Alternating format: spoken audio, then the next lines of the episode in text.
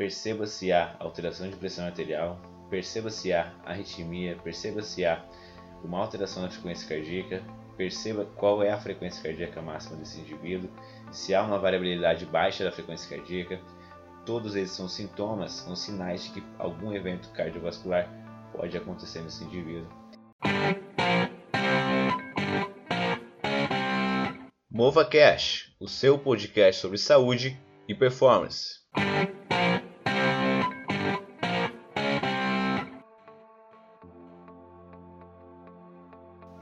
Olá pessoal, sejam bem-vindos ao MovaCast. Hoje iremos falar sobre cafeína.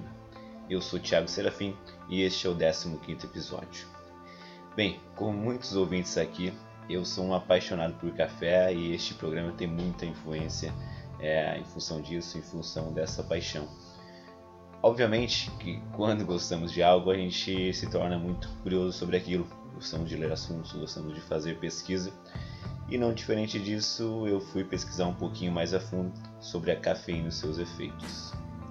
Para o programa de hoje, escolhi o artigo The Influence of Caffeine Supplementations on Resistance Exercise, a Review.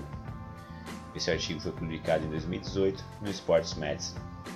E como já falei anteriormente, assim como eu, muitas pessoas são apaixonadas por café, é, não à toa, ela é a droga mais consumida no mundo. A cafeína é a droga mais consumida no planeta.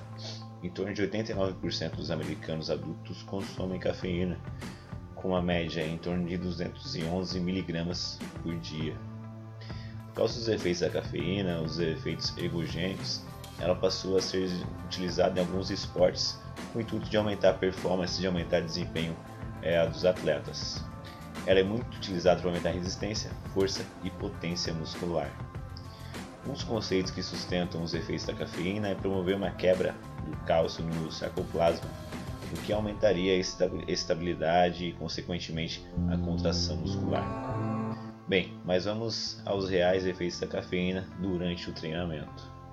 Quando a gente fala de efeitos da cafeína sobre a PSE, ou seja, sobre a percepção subjetiva de esforço, a gente sabe o que é. Primeiramente, a gente precisa entender o que é a PSE.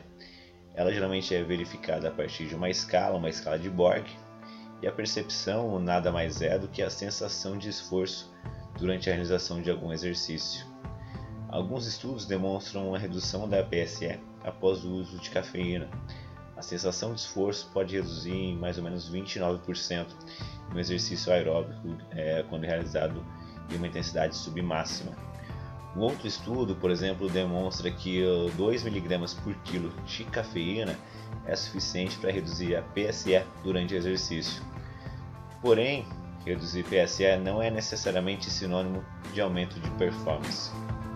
Quando a gente fala da cafeína sobre a percepção de dor, a gente sabe que a cafeína é um ingrediente comum em medicamentos para controlar a dor. E a redução na percepção de dor pode aumentar a performance de forma indireta.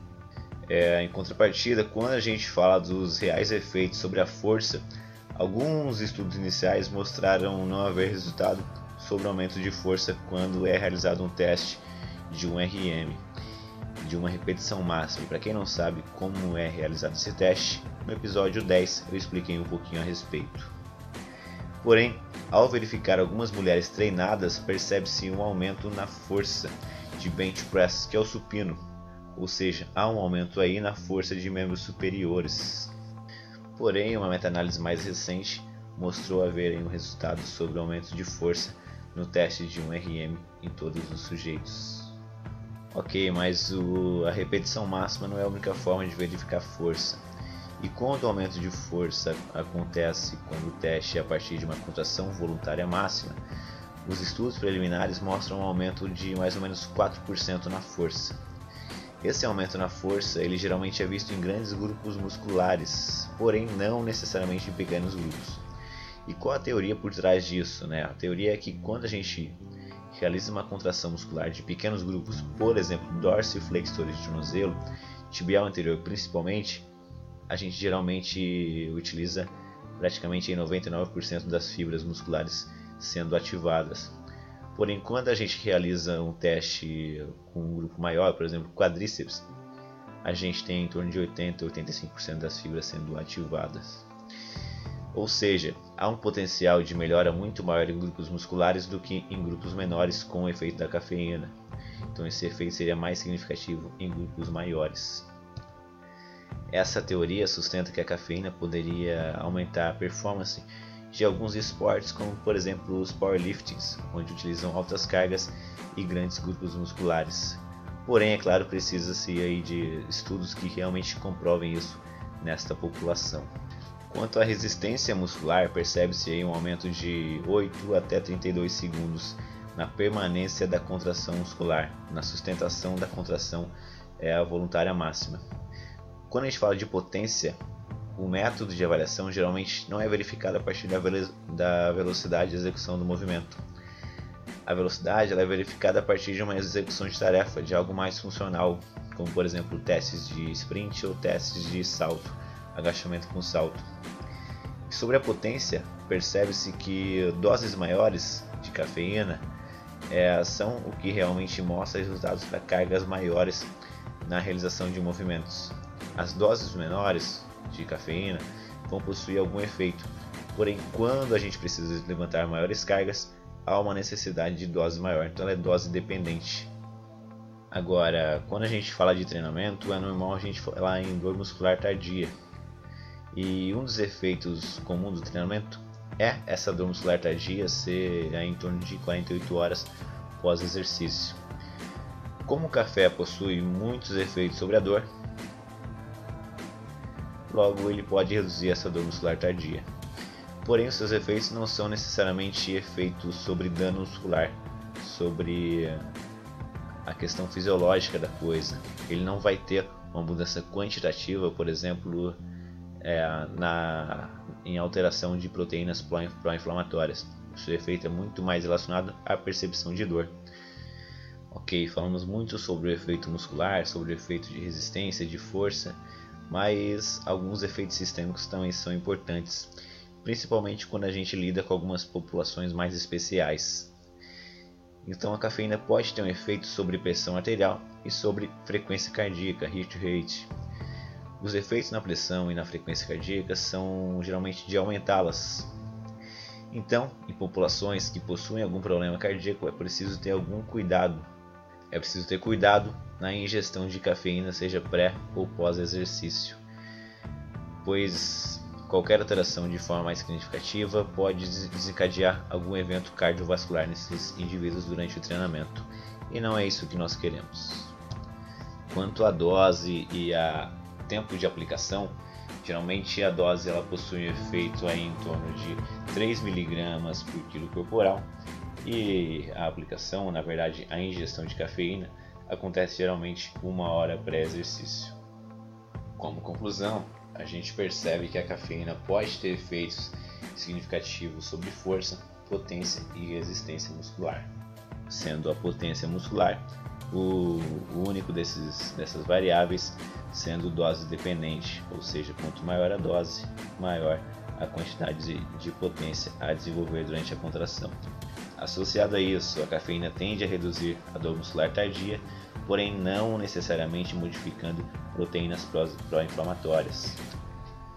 Porém, é claro, a gente precisa ter um cuidado em populações especiais, populações hipertensas ou com situações cardíacas, com eventos cardíacos com, história, com histórico de doenças cardíacas. As doses geralmente acontecem entre 3 e 9 mg por quilo corporal, é, sendo ingeridas uma hora pré-exercício. Quanto aos resultados, é preciso ter cuidado para a gente não generalizar isso para todas as populações, visto que a maioria dos estudos foi feito com homens saudáveis. Seria interessante se algum estudo verificasse os efeitos da cafeína a longo prazo, pois geralmente esses testes, esses estudos são feitos a curto prazo, um efeito agudo da cafeína. Na minha opinião, cafeína pode ser uma, um ergogênico interessante no aumento de desempenho muscular e até na redução da dor quando o sujeito é, sente muita dor muscular tardia. Porém, dependendo do horário que você treina, talvez não seja algo tão interessante a se utilizar, principalmente se você treina à noite e você precisa dormir logo depois do seu treino. provavelmente você vai ter dificuldade devido à ingestão da cafeína em horários pré-sono.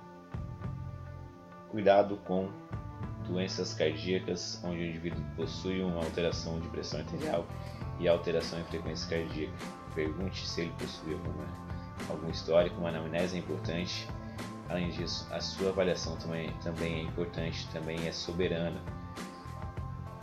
Perceba se há alteração de pressão arterial, perceba se há arritmia, perceba se há uma alteração na frequência cardíaca, perceba qual é a frequência cardíaca máxima desse indivíduo, se há uma variabilidade baixa da frequência cardíaca. Todos esses são sintomas, são sinais de que algum evento cardiovascular pode acontecer nesse indivíduo. Então é necessário nesses indivíduos um cuidado muito maior em relação à ingestão de cafeína. Bem pessoal, esse foi o nosso 15 episódio, enviesado muito pela minha paixão por café. Fiz muito esse episódio, queria fazer algum tempo para falar um pouquinho sobre a cafeína. Comecei a tomar café há mais ou menos uns 5 anos e realmente é algo que faz muito parte da minha rotina tanto durante o treino quanto durante o estudo, para várias coisas. Então queria entregar um pouquinho disso para vocês, até para os outros apaixonados por café aqui, pelo menos ao meu, ao meu redor, isso é muito comum. Espero que tenham gostado, espero que compartilhe com alguém que você acha que esse conteúdo pode agregar. Afinal de contas, espero ter agregado valor a você e entregado um conteúdo de qualidade. Para mais informações, para acompanhar as novidades, siga no Instagram, arroba Nos vemos na próxima semana. Tchau, tchau.